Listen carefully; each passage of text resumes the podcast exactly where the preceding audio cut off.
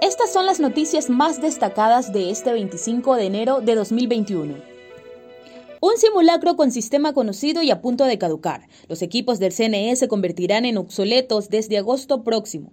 Los comicios se harán con equipos repotenciados.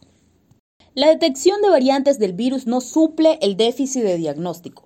La UES y la USFQ han identificado al menos 14 linajes que circulan en el país, pero insisten en la necesidad de fortalecer el diagnóstico y el testeo.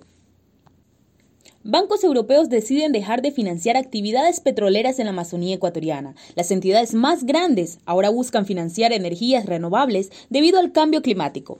La pandemia destruyó trabajo equivalente a 255 millones de empleos en 2020. Los empleos perdidos suponen un impacto cuatro veces mayor que el provocado por la crisis financiera mundial de 2009.